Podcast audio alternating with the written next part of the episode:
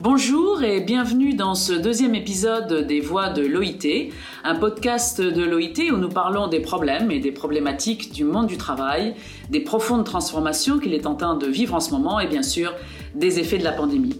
Nous allons aborder aujourd'hui le sujet de la protection sociale, qui est si important dans ces temps de Covid.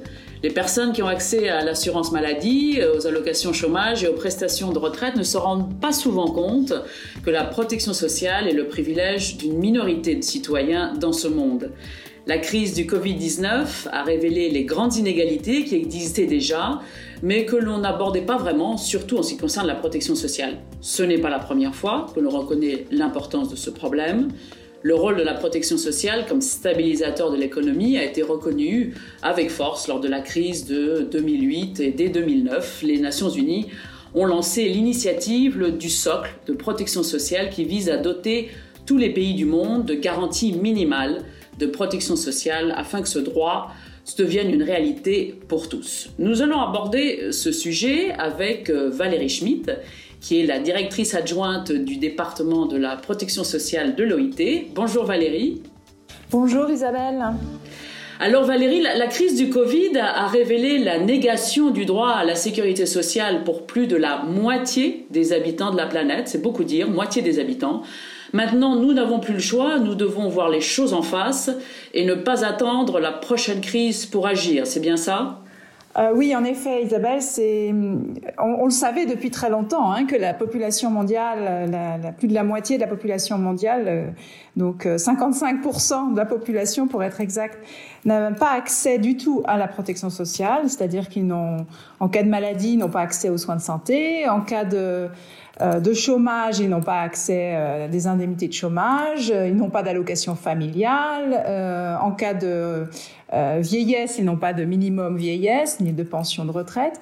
Donc, euh, on le savait depuis très longtemps. Euh, comme vous l'avez dit, Isabelle, cela a été mis en évidence lors de la précédente crise mondiale en 2008-2009.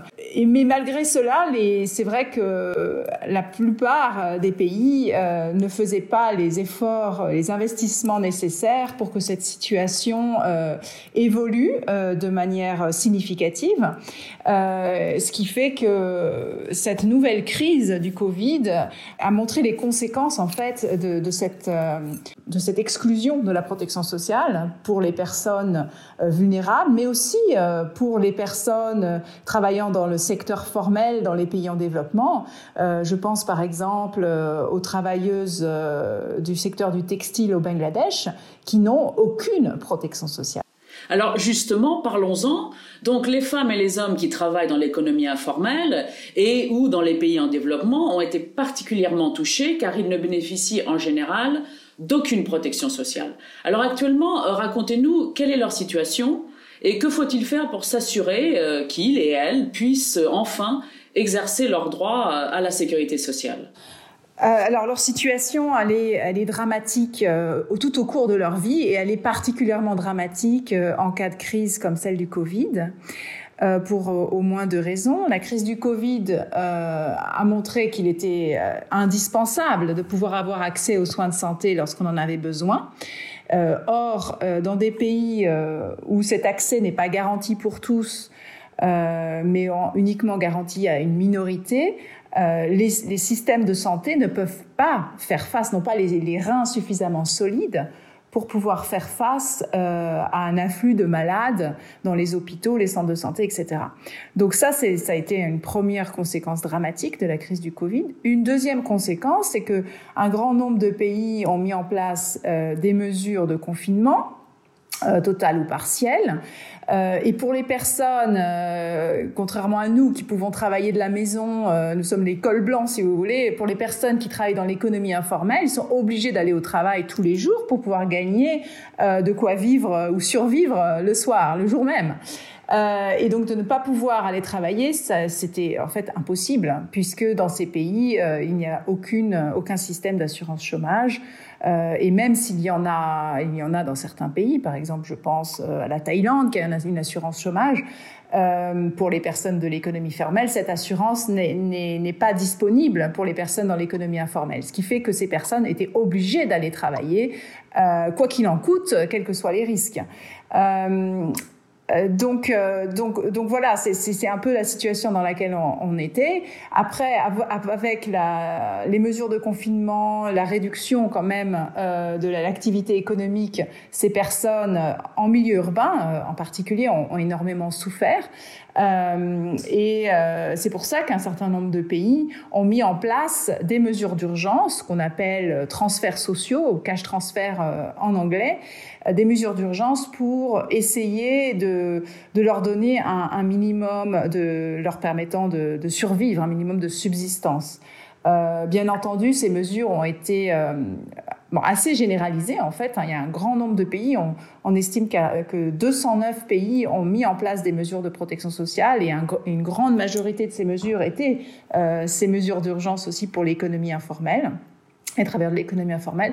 Mais le, le souci qu'on a, c'est que ces, ces, ces mesures d'urgence sont des mesures ad hoc, c'est-à-dire qu'elles, euh, ça va être un, un montant euh, qui, a été qui est donné à un moment donné, et ce ne sont pas des mesures euh, sur le long terme.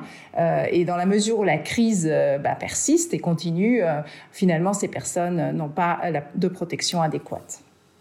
Alors voilà justement euh, pour toutes ces personnes qui ont tellement souffert euh, et euh, pour éviter que cette situation se répète, quel est à votre avis quels sont les investissements que les pays devraient faire pour pour changer la donne à plus long terme et garantir tout de même un minimum au moins de protection sociale pour tous ces gens qui maintenant n'en ont n'en ont pas du tout? Oui, alors le, les barrières euh, pour, pour avoir accès à la protection sociale sont, sont multiples. Hein. Il y a évidemment la question du financement que vous abordez euh, et que je vais, euh, je vais expliquer un peu plus, mais il y a aussi, euh, avant tout, c'est une question de volonté politique. Les pays qui, même des pays à revenus intermédiaires ou même des pays à faible revenu, qui ont eu la volonté politique nécessaire pour investir dans la protection sociale, euh, ils ont fait des, progrès considérables en quelques années. Je me souviens que la Thaïlande, par exemple, a, décidé euh, de mettre en place l'assurance euh, santé pour tous. Et euh, dans les années 2000, au début des années 2000, en deux ans, c'était fait. C'est-à-dire que euh, quand on a la volonté politique euh, de le faire, c'est possible. Euh, maintenant, c'est vrai qu'en plus de cette volonté politique, euh, certains pays euh, peuvent faire face à des problèmes, euh, à des problèmes plus euh, institutionnels.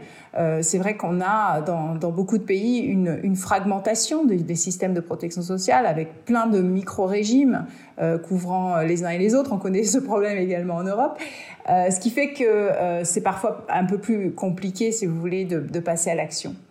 Mais euh, comme vous l'avez mentionné, euh, le gros souci, c'est un, manque euh, considérable de finances publiques allouées à la protection sociale. On estime aujourd'hui que les pays les plus pauvres ont un, un, déficit de financement pour, pour donner, si vous voulez, pour faire en sorte que tout le monde ait accès à un socle de protection sociale qui est vraiment le, niveau de protection sociale de base que tout le monde devrait avoir. Donc ils ont un déficit de financement de euh, 78 milliards euh, par an. Donc comment euh, milliards de dollars Comment euh, combler ce déficit euh, c'est là la question. C'est là la question, et c'est une question d'autant plus difficile que les pays dont on parle ont une large proportion de leur population. Euh, parfois, euh, par exemple, un pays comme le Togo ou le Sénégal, c'est plus de 90% de la population euh, en âge de travailler qui travaillent dans l'économie informelle. Donc l'économie informelle, euh, comme tout le monde le sait, c'est un monde où on ne paye pas de taxes, où on, ne s'enregistre pas forcément. Euh, on est difficile, c'est difficile de, de vous intégrer dans les systèmes de protection sociale dans la mesure où on ne sait pas très bien où vous évoluez, combien vous gagnez, etc. Euh, donc comment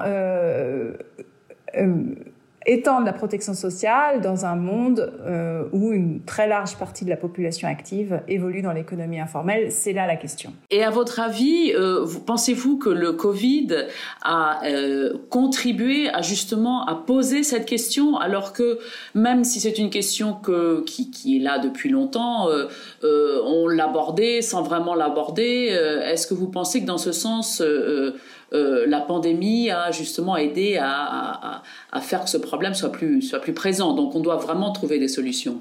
Oui, en effet, Isabelle, vous avez raison. C'est-à-dire que euh, dans la situation pré-Covid, dans beaucoup de pays, on avait des régimes pour le secteur formel qui fonctionnaient plus ou moins bien. Et on avait aussi des systèmes d'assistance sociale pour les plus pauvres. Mais il n'y avait vraiment rien pour les personnes dans l'économie euh, informelle qui travaillent et qui n'est pas euh, complètement dans l'extrême pauvreté, si vous voulez.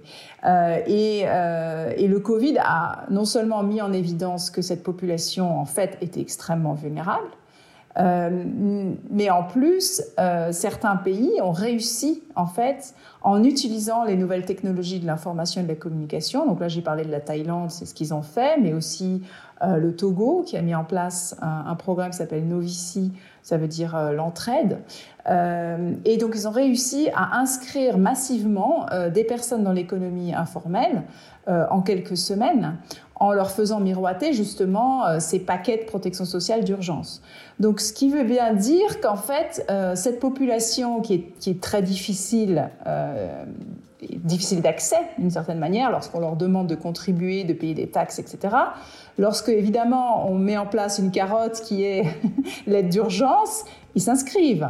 Donc, cela veut dire qu'en fait, euh, si on, pouvait capitaliser, si vous voulez, sur cette expérience d'aide d'urgence, et euh, continuer à rester en contact avec toutes ces personnes qui se sont inscrites et qui ont reçu l'aide d'urgence, cela permettrait d'avoir une vraie politique euh, d'extension de la protection sociale, au départ évidemment subventionnée, mais petit à petit de, responsabiliser euh, ces personnes pour qu'elles contribuent également à leur protection sociale et peut-être qu'elles aussi qu'elles payent des taxes, des impôts en fonction de leur activité.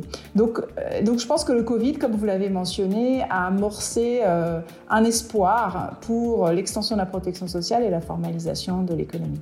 Eh bien, euh, merci euh, Valérie Schmitt, euh, directrice adjointe du département de la protection sociale de l'OIT, pour ces explications et pour nous donner en effet une petite lueur d'espoir dans le panorama si triste qu'a dressé le Covid depuis maintenant un an. C'est ainsi que nous finissons notre deuxième podcast. Nous continuerons à parler des changements dans le monde du travail dans les prochaines semaines. Pour l'instant, c'est au revoir et à bientôt pour un prochain épisode des Voix de l'OIT.